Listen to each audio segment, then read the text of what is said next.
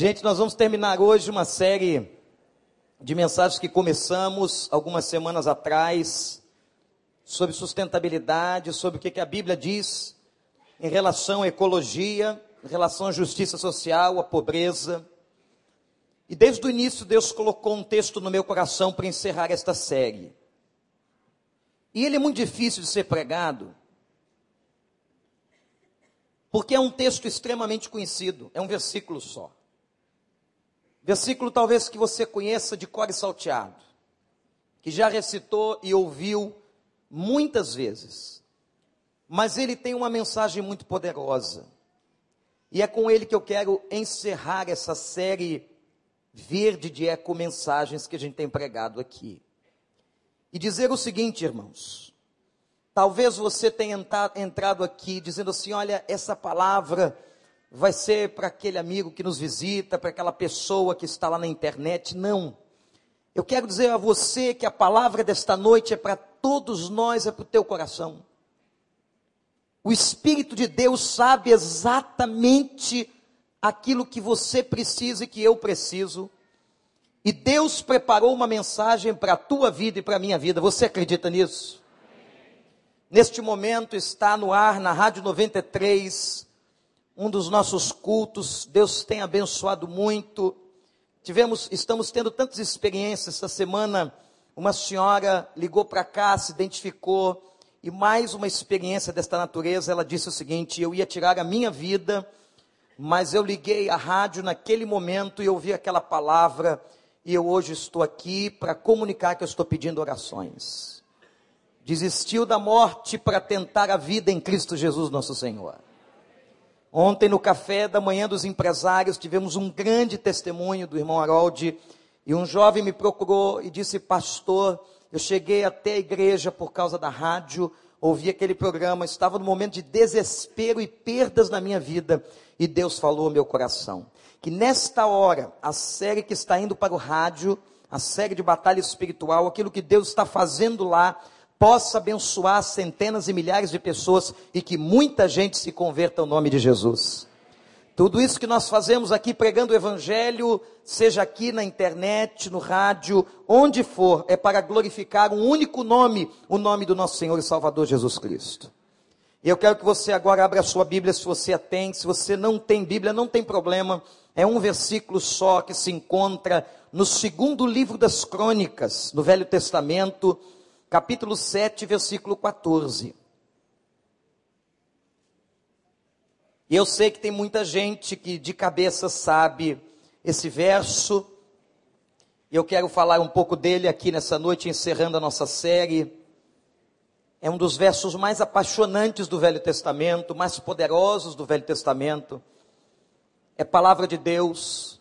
Segunda Crônicas, capítulo 7, versículo 14 que diz assim: Se o meu povo que se chama pelo meu nome se humilhar e orar, e buscar a minha face, e se afastar dos seus maus caminhos, dos céus o ouvirei, perdoarei o seu pecado e curarei a sua terra.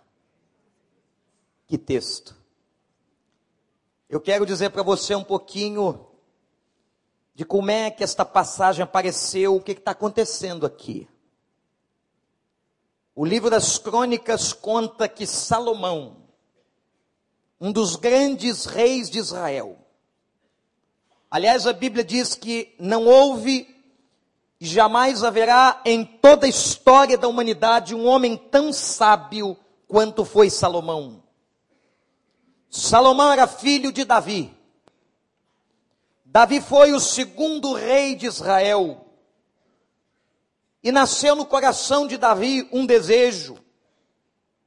Por causa da sua intimidade, do seu amor a Deus, Davi sonhou em edificar uma casa de oração, em que o povo se reunisse para louvar a Deus. Foi o sonho que Deus na verdade, plantou no coração de Davi. Sabe, irmãos, há sonhos que nascem dentro de nós.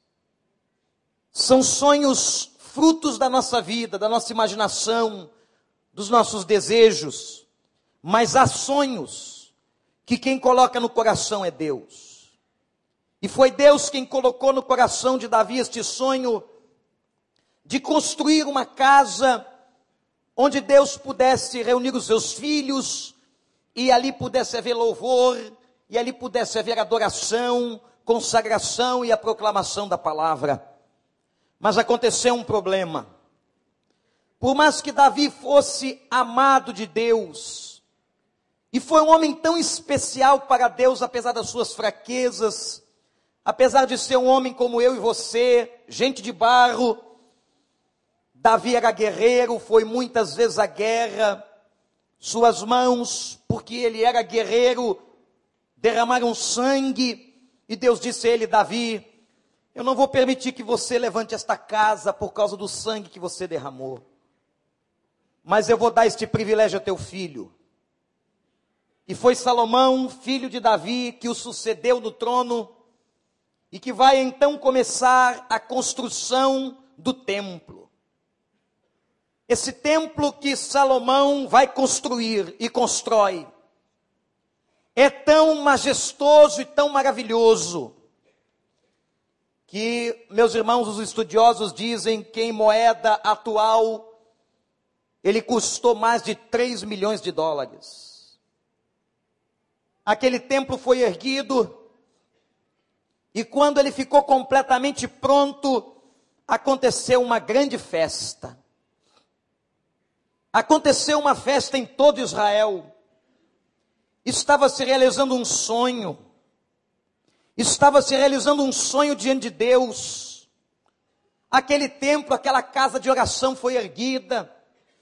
E diz a palavra que por 23 dias, 23 dias, Israel festejou aquele templo. Israel se alegrou. O templo bonito, majestoso. Eu me lembro do dia que nós inauguramos este templo, no dia 13 de fevereiro de 2008.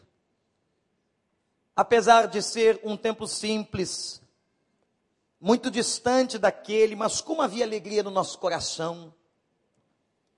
Esse momento de entregarmos e consagrarmos a Deus um espaço para que Deus seja louvado, para que Deus seja adorado. Mas, meus irmãos, naquela hora, em que o coração do povo era festa, só festa, alegria, júbilo.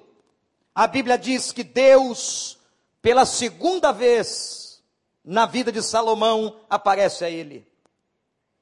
Não sabemos exatamente como foi isso, mas há 20 anos atrás, ou 20 anos antes, Deus havia aparecido pela primeira vez, se revelou e falou com Salomão.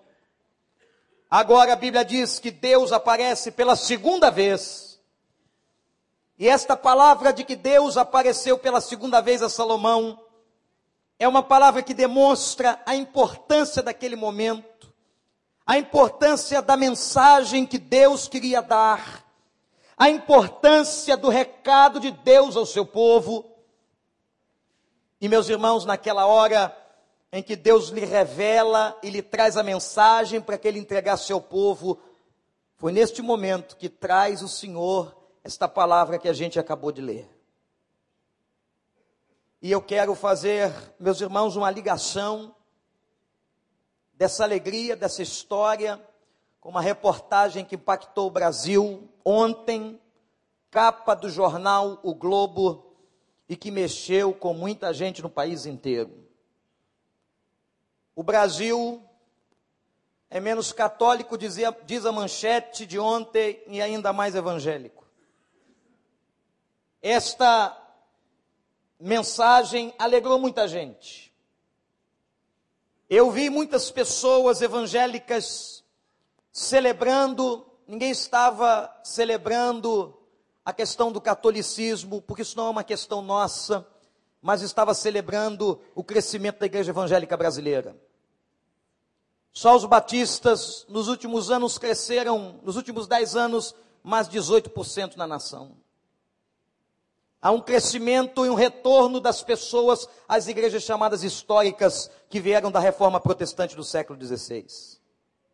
Essa reportagem foi tão forte que a Rede Globo imediatamente colocou no ar uma reportagem.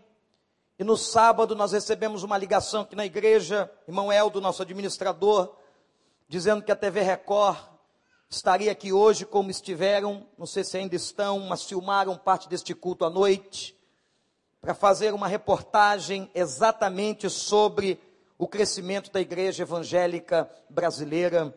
E foi por isso que vocês viram os carros da Record e algumas pessoas aqui fazendo gravações. Eu estava pensando exatamente sobre isso.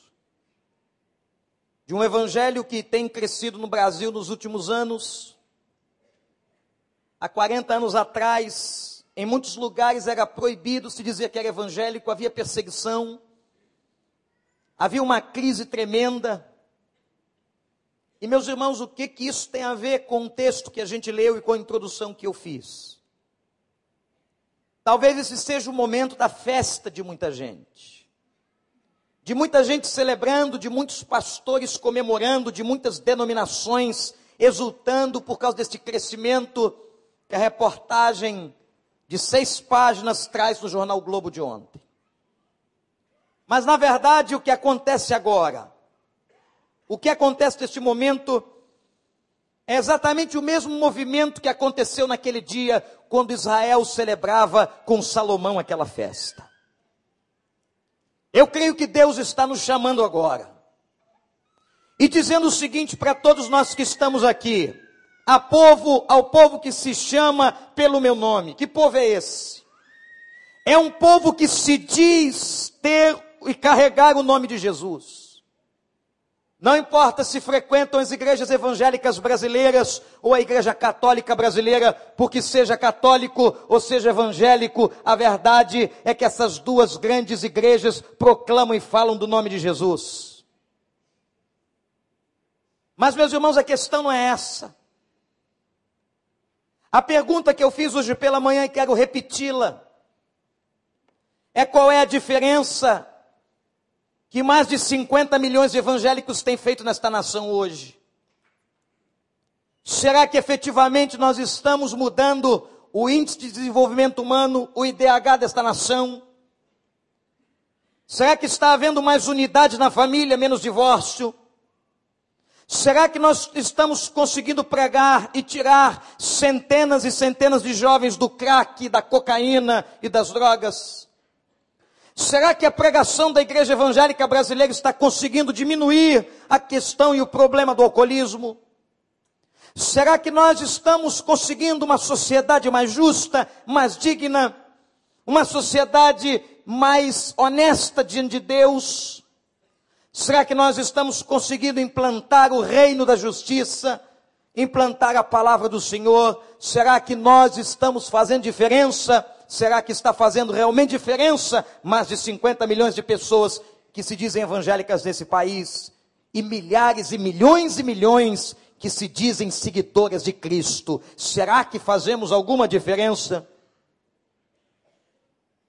Quando naquela hora Deus chamou a atenção naquela festa e disse assim: parem aí, parem aí vocês que estão celebrando. Parem aí, vocês que estão pulando de alegria e comemorando a inauguração deste templo. Parem aí, vocês que estão no Brasil, vibrando com este crescimento numérico dos evangélicos. Porque, na verdade, o que Deus está esperando de nós, e o que Deus quer de nós, é alguma coisa muito mais do que crescimento numérico. E eu me lembro do pastor Hernandes Dias Lopes, um dos grandes pensadores e pastores e proclamadores da palavra deste país, pastor presbiteriano, que diz que quanto ao crescimento nós avançamos quilômetros, mas quanto à profundidade nós caminhamos poucos centímetros. Nós estamos caminhando enquanto números em passadas largas, uma multiplicação tremenda mas qual é a qualidade da nossa vida? E eu quero que você agora pense na sua. Se você talvez não esteja se transformando num grande assistente de cultos dominicais na sua, na sua igreja, ou aqui, ou em qualquer outro, outra você que nos visita, ou que está na internet. Se você apenas tem um costume de domingo pela manhã ou à noite, ou nas quintas-feiras, ou em qualquer outro culto semanal, sentar no templo de uma igreja para assistir e para adorar, para ouvir a mensagem e depois voltar para casa. A você que talvez seja dizimista, sim, contribua para a obra de alguma maneira. A você que sabe orar. A você que sabe manusear a Bíblia e sabe onde é o Velho e o Novo Testamento. Mas que nessa hora, em nome de Jesus, todos nós, sejamos levados ao âmago dessa questão. Sejamos levados, meus irmãos, a perguntar, ou melhor, a responder no nosso próprio coração a seguinte colocação: o que é que Deus espera da minha vida? O que é que Deus esperava de Israel? O que é que Deus esperava daquele povo que dançava, que celebrava o templo recém-inaugurado? O que é que Deus espera de você? O que é que Deus espera de mim? O que é que Deus espera de cada pessoa que assenta nos templos dominicalmente, se dizendo cristã, cantando e louvando ao Senhor? O que é que na verdade Deus espera de nós? E foi neste momento, na segunda vez, que ele apareceu a Salomão que ele revelou. Eu quero que você anote que há quatro condições que Deus está esperando do meio do teu coração. Há quatro coisas que temos que fazer. Há quatro passos que nós temos que dar. Há quatro movimentos que Deus está esperando de você. Não importa esta noite se você é católico, se você é evangélico, se você é espírita, se você entrou aqui. Eu quero falar com você e dizer que essa não é a minha expectativa sobre a sua vida, mas esta é a expectativa de Deus. E foi isso que Deus estava dizendo no meio daquela festa, quando aquele povo celebrava a inauguração daquele templo belíssimo e maravilhoso. O que Deus espera de você, a primeira condição, primeiro passo, primeiro movimento para você e para mim é que nós nos humilhemos. O que Deus espera do homem é que haja humilhação no coração. Mas o que é humilhação? A humilhação, meus irmãos, é nós descermos da nossa altivez, do nosso pedestal. É nós deixarmos as nossas medalhas, os nossos diplomas acadêmicos nós deixarmos as honras dos homens e nós reconhecermos a grandeza e a soberania de Deus. É nós agora nos colocarmos diante dele e dizermos o seguinte: Senhor, só tu és Deus. Senhor, eu não sou nada, Senhor. Senhor, eu sou barro. Apesar, ó Deus, da minha altivez, como nós somos altivos, como pouca coisa enche o nosso coração, como a vaidade toma conta da gente, como nós nos enchemos de vento, mas o que Deus espera de nós é que tenhamos um coração humilhado na Sua presença. E que nós reconheçamos o seguinte, Pai, nós somos de barro, eu sou pecador. Eu nasci pecador.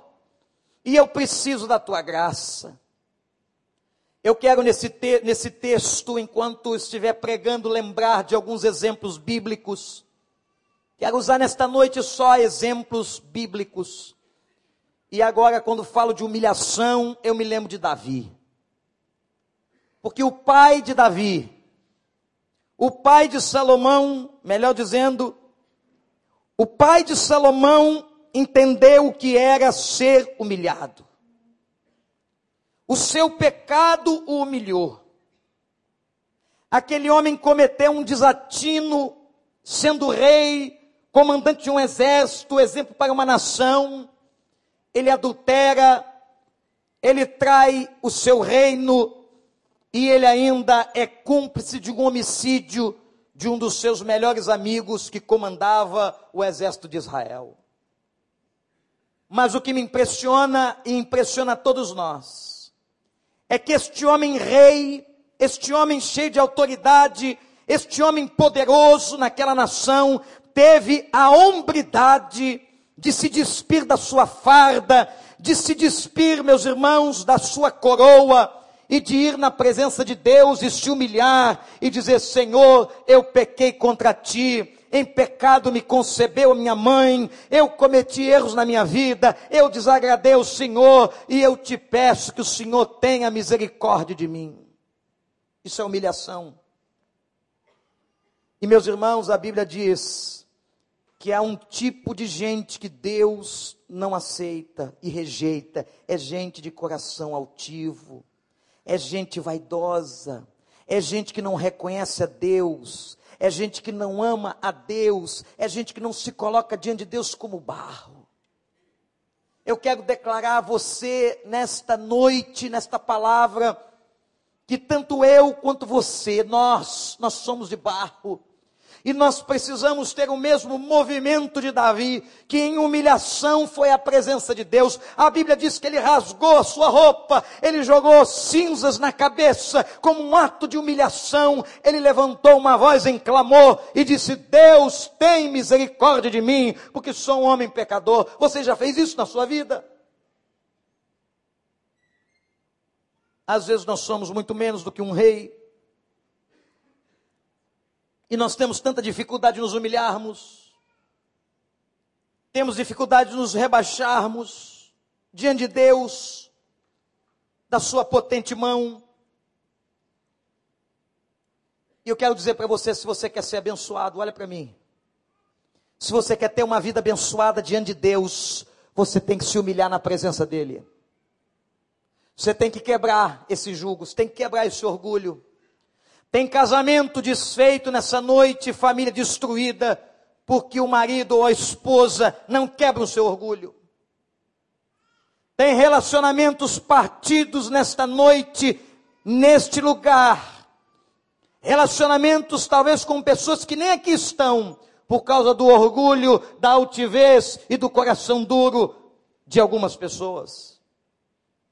Esse é o tempo da humilhação. É isso que Deus está dizendo para Salomão. É o momento, Salomão. O que eu quero não é uma casa, é muito mais do que isso. Eu quero que vocês estejam na minha presença, que vocês se quebrantem, que vocês confessem, que vocês tenham um coração rasgado diante de mim. É isso que Deus espera de nós. É isso que Deus espera de você. Amém, igreja?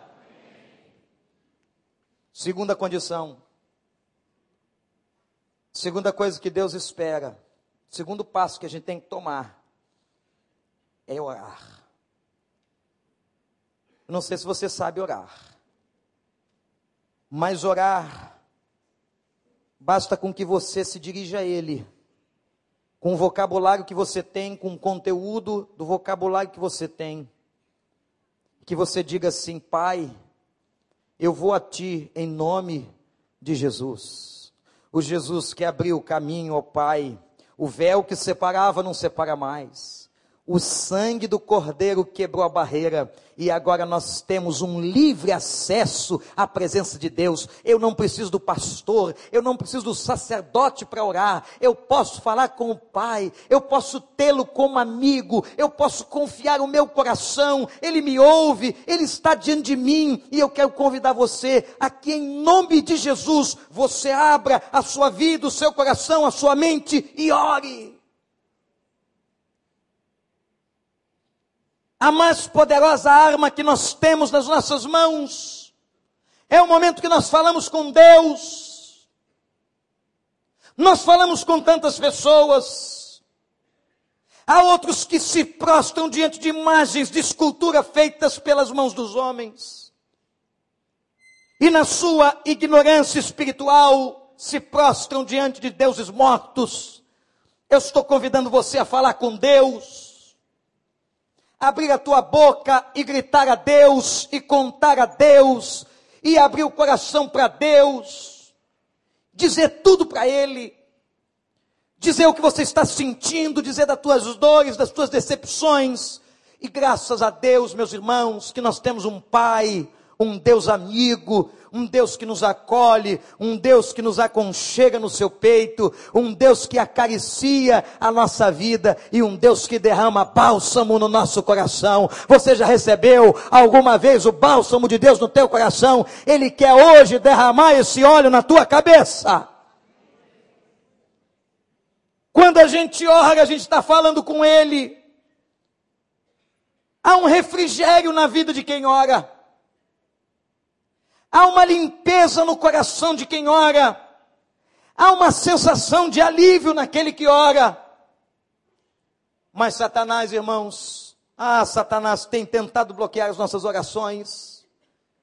Ele tem tentado fazer de tudo para que você não ore, para que você fique distraído durante todo o dia.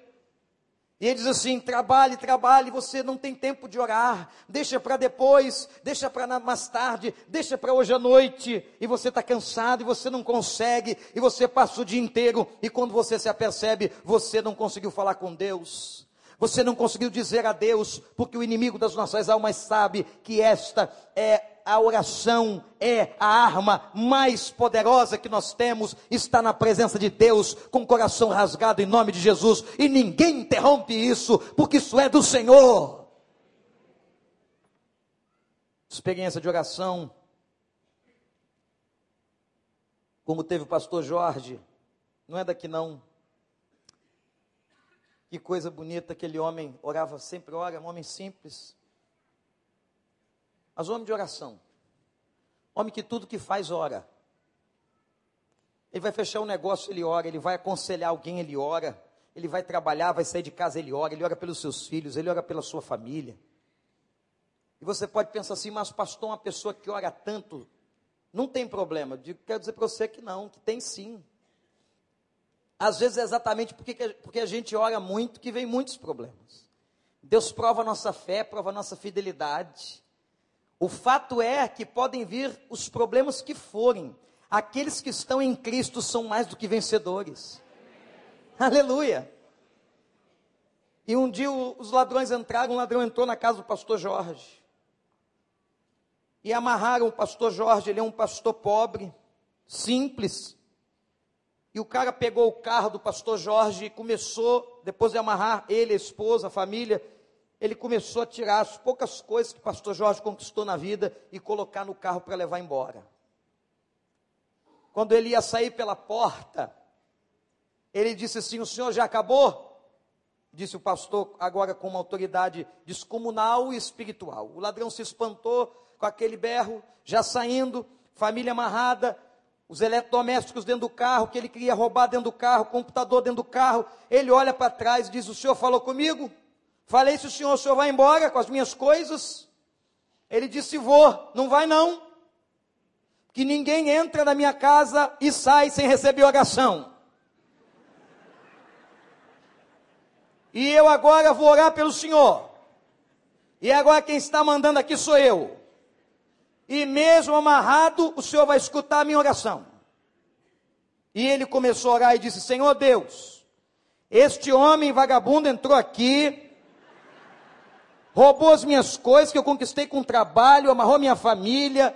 Deus, eu sei que tu vai pesar a mão violentamente sobre ele. Mas, Pai, eu te peço que tu tenhas misericórdia e que alguém apareça na vida dele, ele hoje desgraçado, mas que ele ache a graça, a graça do Senhor Jesus. Em nome dele, amém. Quando ele abriu o olho, o bandido estava com o olho arregalado e disse assim: Vamos negociar.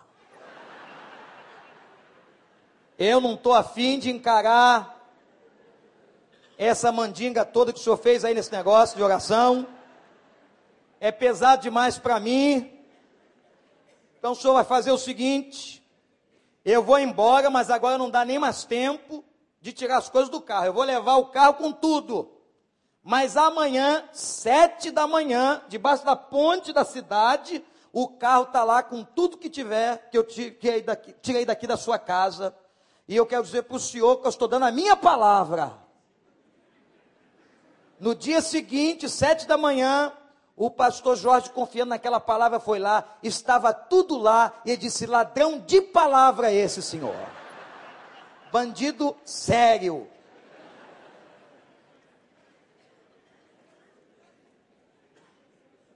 o impressionante do milagre que aconteceu, do livramento da família, que a gente trata de uma maneira jocosa, porque não foi com você, nem comigo, mas era um homem de oração. Em vários países que eu andei, que vi avivamento, eu vi uma igreja de oração. Eu vi pessoas na Coreia que chegavam para o culto das oito às cinco da tarde. E sentavam-se no, no templo daquela que é considerada a maior igreja evangélica do mundo, na cidade de Seul. E perguntei ao pastor, mas por que, que eles chegam às cinco se o culto é às oito? E o pastor respondeu: porque eles têm uma prioridade de oração e vão orar por essas três horas, por suas vidas, por suas famílias, por seus filhos. E a Coreia, em 50 anos, experimentou um dos maiores avivamentos da história do cristianismo. Louvado seja o nome de Deus. Porque tem gente que está orando. Como tem gente que está orando por esse mundo todo, e meus irmãos, eu quero lhes dizer uma coisa as coisas estão acontecendo e os milagres de Deus se estabelecem onde as pessoas estão tendo ousadia para orar. E Deus disse: se este povo que chama pelo meu nome, primeira coisa, se humilhar, reconhecer os seus pecados. Segunda, se ele orar. E terceira, anote aí, se eles buscarem a minha face, Agora presta muito atenção que talvez você faça uma confusão nesse momento. Porque você está lendo o texto falar sobre oração e sobre busca. Não é a mesma coisa. Não há um sinônimo aqui. Não há um jogo de palavras da literatura que está reforçando a ideia anterior. Não. Agora Deus está falando de um passo a mais de entrar na presença dEle. Deus está falando de alguém que não apenas sabe orar, mas Deus está falando de alguém que se deleita na sua presença. Talvez você que está aqui hoje disse, pastor, eu não sei o que é isso, eu nunca passei por isso. Eu quero dizer para você que é possível, que é plenamente possível uma pessoa não apenas orar, mas se deleitar na presença do Senhor, entrar na presença do Senhor, sentir de uma maneira extraordinária, não apenas emocionalmente, mas racionalmente, que Deus está naquele lugar, lhe cercando com a sua grandeza e com a sua glória. A glória de Deus cai quando o homem o busca de todo o coração. Deus quer revelar a sua glória. Buscar a Deus significa adentrar pela glória de Deus. Sabe, irmãos, por mais de 20 anos no púlpito desta igreja, à noite, muitas vezes, eu tenho feito mensagens evangelísticas. Mas o que Deus está colocando no meu coração hoje para dizer a você é que nós estamos num tempo, e principalmente a você que vem só à noite à igreja, e que você também entenda que nós precisamos clamar a Deus por um avivamento nesta nação, um avivamento que comece na sua vida e na sua casa, porque Deus tem grandes coisas para anunciar a você. E Deus só pode fazer esta grande obra se você se quebrantar. Se você entrar com ousadia diante de Deus em oração e se você experimentar a sua glória. Quando Moisés experimentou a glória de Deus. Meus irmãos, o apóstolo Paulo foi falar desse texto, dessa história. E Deus o convoca no alto do Sinai. A Bíblia diz que Moisés subiu ao topo mais alto da península do Sinai. A península é uma cadeia de montes. Ele foi ao cume, talvez aos 2.400 metros de altura, no lugar mais alto, e ele esteve ali na presença de Deus. E diz a Bíblia de uma maneira maravilhosa que naquela hora a glória de Deus recai sobre Moisés e se estabelece naquele lugar. Eu, quando leio esse texto, eu fico emocionado, arrepiado, mas perguntando, Senhor, como é que a tua glória caiu naquele lugar no Sinai sobre a vida daquele homem? E há uma explicação anterior àquela experiência, porque a Bíblia diz assim: e Moisés, antes de subir o Sinai, clamava e clamava, dizendo: Ó oh Deus, mostra-me a tua glória. Somente aqueles que clamam, que pedem, vão experimentar a glória de Deus. Você quer a glória de Deus? Você quer a glória de Deus na sua família? Você quer a glória de Deus na sua vida? Você quer a glória de Deus na vida dos seus filhos? Você quer a glória de Deus no seu casamento? Então comece a pedir, a clamar: Senhor, aviva a minha casa. Senhor, aviva o meu coração. Senhor, conserta o meu coração. Eu quero ver a tua glória. Repete comigo: Senhor, eu quero ver a tua glória. Senhor, derrama sobre mim a tua glória. Mas o problema é que a glória de Deus não vem por palavras de afirmação. Palavras de afirmação é muito pouco para a glória de Deus descer. A glória de Deus desce não por causa de palavras de afirmação, a glória de Deus desce em corações quebrantados que entram na sua presença. E quando a gente entra na presença de Deus, nós sentimos o deleite, a alegria, meus irmãos. É indescritível o que o homem sente na presença de Deus. A gente tem sede da palavra, a gente tem vontade de falar, a gente experimenta a sua presença. Eu quero desafiar você que frequenta esse templo há tantos anos, talvez que já seja batizado, mas nunca experimentou isso. Pede a Deus e Deus vai trazer visitação na sua vida. E diga, Senhor, eu quero experimentar a tua glória. Eu quero te dar um exemplo de um homem na Bíblia que entrou na presença de Deus foi Jacó. Ah, Jacó. Aquele trapaceiro. Jacó significa trapaceiro. Enganou seu irmão, seu pai cego. Fugiu. Mas 20 anos depois, 20, porque Deus não negocia pecado e não esquece. 20 anos depois, quando Jacó enriqueceu, casou-se, estava estabelecido numa terra longínqua, Deus disse assim: Volta, Jacó, que você tem contas para acertar com teu irmão, a quem você defraudou. Ele ficou com medo. Ele disse: Senhor, não posso voltar, meu irmão me jurou de morte. Eu imagino que o coração de Jacó estremeceu quando recebeu a ordem de Deus: volta, deixa tudo e vai até a presença do teu irmão o medo de morrer. Jacó voltou e diz o texto que ele agora deixa os seus servos e a comitiva e vai para uma luta no Val de Jaboque.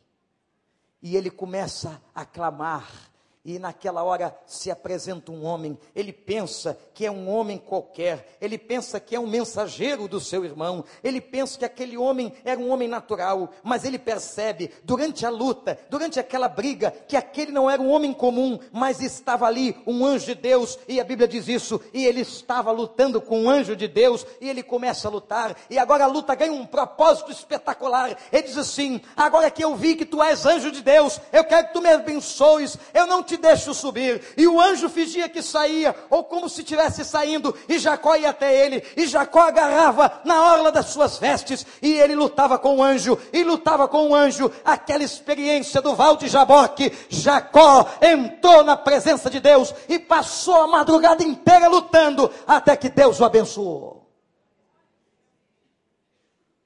Agora presta atenção. A Bíblia não diz qual era a bênção que Deus queria dar a Jacó. Mas se você continuar lendo a Bíblia, você vai ver que a bênção que ele precisava era a restauração do seu relacionamento com o irmão. E Deus lhe deixou uma marca. Sabe onde foi a marca? Diz a Bíblia que a marca foi no alto da coxa, perto do quadril que diz a ciência que é o segundo músculo mais forte do corpo. O primeiro do maxilar. O segundo está aqui. E sabe o que Deus estava mostrando para ele? Jacó, Jacó, eu só posso usar você e te dar a bênção se você entender que você é fraco.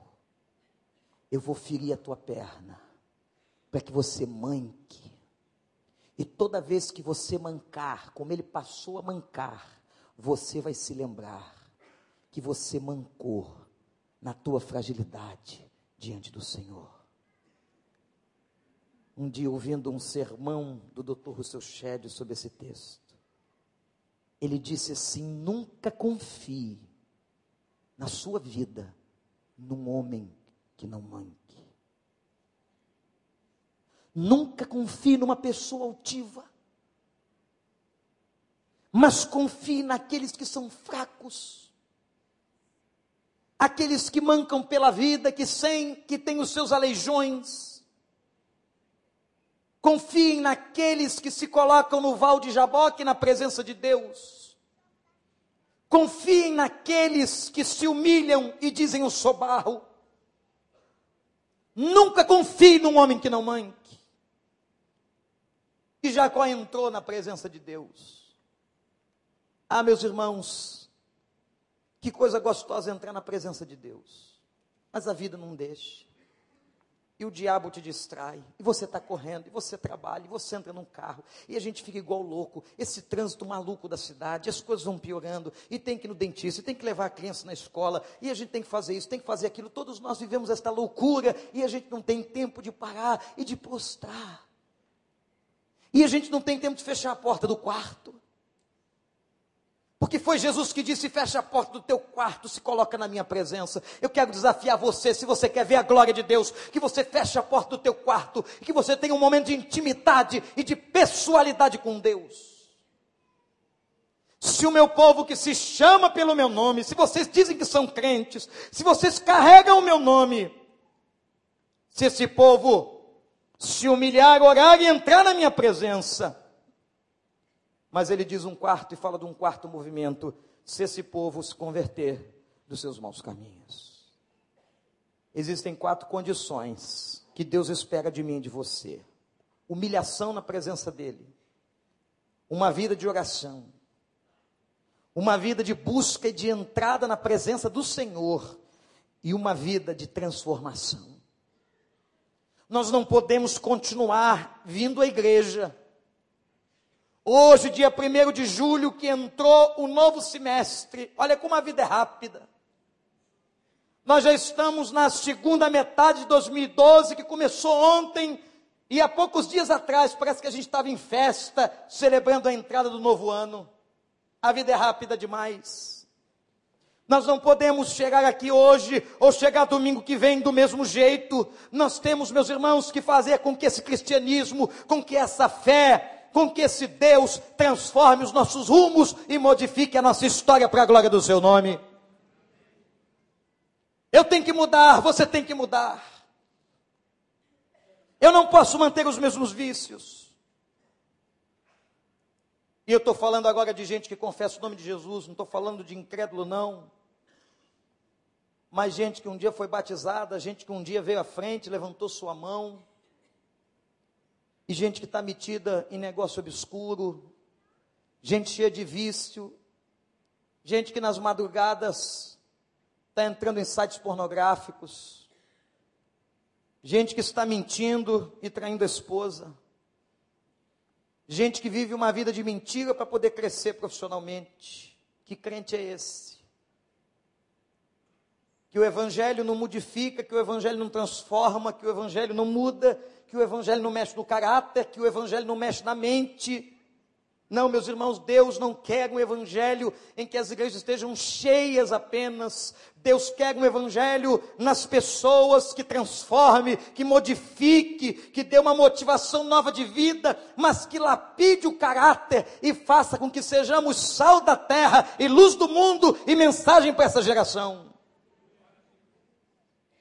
Deus espera que o seu vizinho não fique escutando briga na sua casa, mas que ele possa olhar para a sua porta e dizer: Eu quero Deus dessa família. Eu quero Deus desse casal, que ele tenha prazer em vir com você para a igreja, porque ele vê na tua vida alguma coisa nova. É este evangelho que Jesus espera de nós. É o evangelho que muda, que modifica, que transforma. Mas para isso a gente tem que ter renúncia. A gente tem que se quebrantar. A gente tem que buscar, a gente tem que orar. Que você não viva, não viva brincando de crente. E agora Deus disse a Salomão o seguinte: Salomão, Salomão, se essas quatro condições estiverem na vida do povo, quais são elas, igreja? Vamos lembrar? Qual é a primeira? Se meu povo que se chama pelo meu nome se humilhar. A segunda, orar. A terceira, buscar. E a quarta, mudar, se converter dos seus maus caminhos. Vou lhes trazer três consequências.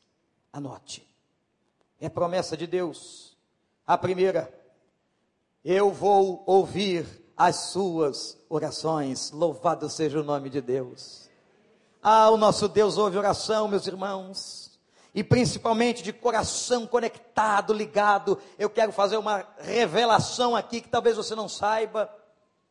Você sabia que a sua vida e os seus pecados podem estar interrompendo as suas orações?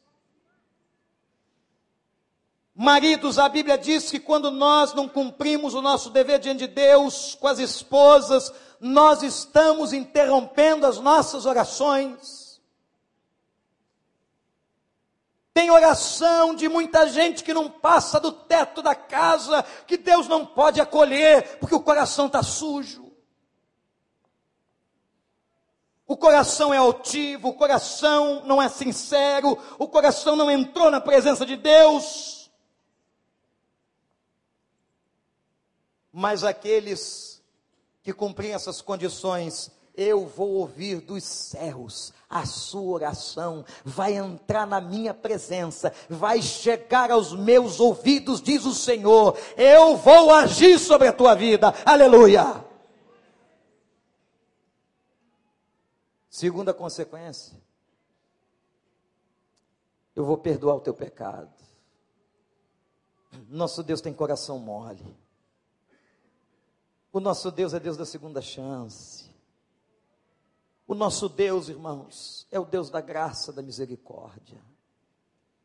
E Ele tem coração mole com aquele que se arrepende, com aquele que confessa, com aquele que diz assim: Pai, eu pequei contra ti, eu fui desobediente, eu estou vivendo uma vida distante, Pai. Eu te peço que tu tenhas misericórdia. Misericórdia significa interrupção do juízo. E Deus interrompe o juízo e derrama graça. Graça é favor. Deus interrompe o juízo e manda graça. Interrompe o juízo e manda graça no coração quebrantado. E a terceira consequência, e é por isso que eu quis encerrar esta série com essa palavra, porque ele diz assim: Eu vou sarar e curar essa terra. Deus pode curar a terra em que nós estamos vivendo. Deus pode curar. Se tiver uma pessoa de coração quebrantado,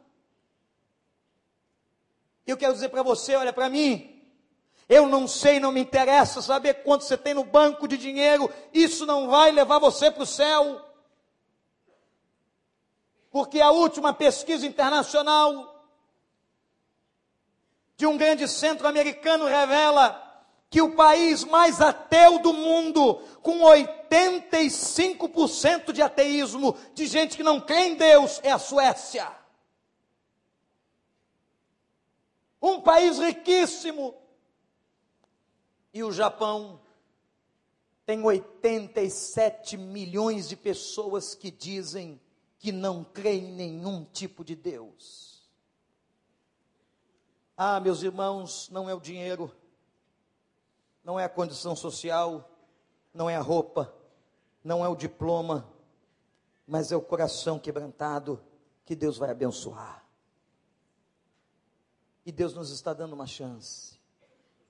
Se esse povo que chama pelo meu nome se humilhar e orar, se esse povo buscar minha presença, se esse povo se converte dos seus erros, deixa para lá começa uma vida nova comigo. Ele não está falando para incrédulos, ele está falando para o povo dele. É para você, é para mim. Eu vou ouvir as orações, eu vou perdoar os pecados e eu vou sarar essa terra. Eu vou abençoar este Brasil, eu vou abençoar todos os cantos desta nação por causa do meu povo, assim diz o Senhor.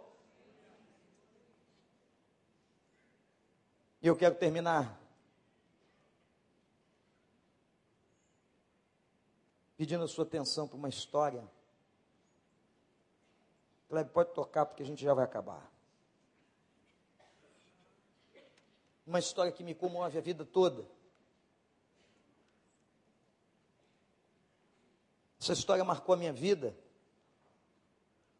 Eu já contei essa história algumas vezes em vários lugares que eu preguei. De um homem muito rico, poderoso, comandava um dos maiores navios que os mares já haviam visto. Mas aquele homem era infeliz, infeliz. Tem muita gente infeliz no trabalho que faz. Gente rica, gente bem-sucedida, gente cheia de diploma e frustrada. E aquele homem triste aportou o seu navio liberou os marujos e desceu andando sozinho pelas ruas da cidade. Mas entrando perto de uma rua, em direção a um pequeno beco, ele viu um menino que com fome olhava a vitrine e se deleitava em apenas olhar as comidas expostas. Ele estava com fome. Aquele homem ficou tão comovido. Olhou para aquele menino maltrapilho e disse: Ele, menino, se você estivesse mais arrumadinho, eu te convidaria para entrar nesse restaurante e comer com você. O menino puxou a blusinha suja, passou a mãozinha no cabelo e disse: Estou pronto, estou pronto, estou pronto agora, eu posso ir. O homem não teve como negar, pegou o menino, entrou com ele no restaurante, chamou o garçom, disse: sirvam a ele. Começou a conversar e perguntou àquele rapaz: onde estão seus pais? O menino disse: Sabe, capitão, meus pais morreram. Perdi meu pai muito cedo, nem o conheci. E minha mãe minha mãe faleceu há três anos atrás. Mas confiava, capitão, em Deus. Ela confiava muito em Deus. E ela disse para mim: Meu filho, você não tem ninguém. Você não tem avós, não tem tios, não tem ninguém. Mas todos os dias, o Deus dos céus vai mandar alguém para te alimentar e cuidar de você. E sabe, capitão, Todos os dias, desde que mamãe morreu, alguém aparece para me dar comida. E hoje foi o Senhor.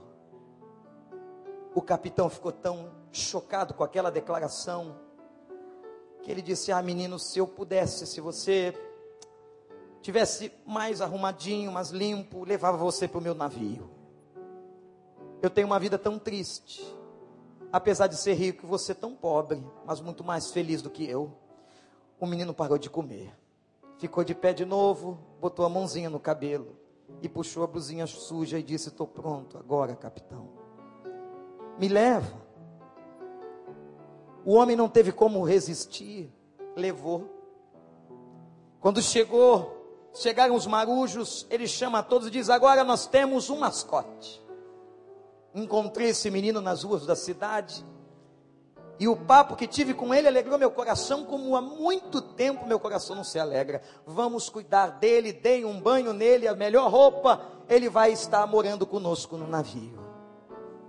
A vida do capitão mudou por causa do gesto daquele menino que só falava de Deus.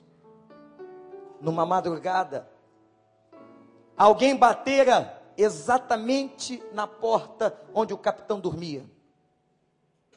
Capitão, venha depressa venha depressa. o menino não está bem. Ele levantou-se rápido, foi até onde estava o menino. Quando chegou, o tinham colocado numa grande sala, os marujos ali, porque todos já tinham aprendido a amá-lo. O menino deitado, o médico ao seu lado. O médico se levanta e diz: Capitão, nós já fizemos tudo que podíamos. Ele está mal. Ele está muito mal. O capitão entrou em desespero, olhou para aquele médico e disse: Eu não posso perdê-lo. Este menino deu sentido à minha vida. A sua palavra, a sua motivação, a sua história. Por favor, não o deixem morrer. Mas a essa altura, o menino, com a pouca força que lhe restava, abriu os olhinhos e disse na sua cama: Vem cá, capitão. E ele se sentou e disse: Vocês me colocaram o nome e diziam que a minha frase era estou pronto agora. Porque sempre eu repetia isso para o Senhor. Capitão, chegou a minha hora. Eu vou ver a minha mãe. Eu vou ver o meu Deus. Eu estou partindo, capitão. Mas a pergunta que eu preciso fazer ao Senhor: o Senhor está pronto agora? O Senhor quer receber esse Deus de que tanto lhe falei na sua vida? O Senhor quer conhecer esse Deus da providência, que todos os dias aparecia para mim como na sua presença e através do Senhor? O capitão ficou de pé agora não tinha mais como conter as lágrimas. Os marujos o acompanharam em respeito à posição e autoridade, e ele declara: Eu estou pronto agora, eu quero esse Deus. Eu quero esse Deus. Que esse Deus mude a minha vida e mude a minha história. E naquele momento, um a um daqueles marujos foram se entregando a Cristo. E quando o último marujo se entregou e disse: Eu me arrependo dos meus pecados, eu quero viver na presença de Deus. O menino fechou os olhos e morreu. Foi para a eternidade. Você está pronto agora? Você está pronto para esse chamado? Você está pronto para esse avivamento? Você quer isso? Você quer que essa glória desça sobre você? Eu quero convidar você a fechar os seus olhos. Eu queria que você clamasse, orasse, dissesse: Pai, eu quero ver esta glória. Enquanto o Kleber vai estar vindo aqui cantar uma canção sobre a fidelidade de Deus, Kleber. Nosso Deus que é tão fiel, que foi tão fiel na vida daquele menino que é fiel nas nossas vidas. O nosso Deus é fiel. Eu queria que você orasse esse Deus fiel agora e dissesse: Pai, eu quero. Eu não quero ser apenas um crente que frequenta a igreja. Eu não quero ser uma pessoa apenas que saiba orar e conheça a Bíblia. Mas eu quero, ó Deus, neste momento, em nome de Jesus, eu quero que o Senhor derrame sobre mim, sobre minha casa, a tua glória. A tua glória. Diga isso. Diga isso a Ele. Pai, Deus fiel, faz isso. A tua palavra diz que se nós nos quebrantarmos e orarmos e buscarmos a tua face, que o Senhor perdoa os nossos erros mais profundos que o Senhor derrama bálsamo, que o Senhor age. Deus, eu quero ver a tua glória na minha vida. Ó oh, Deus fiel, eu quero. Sim.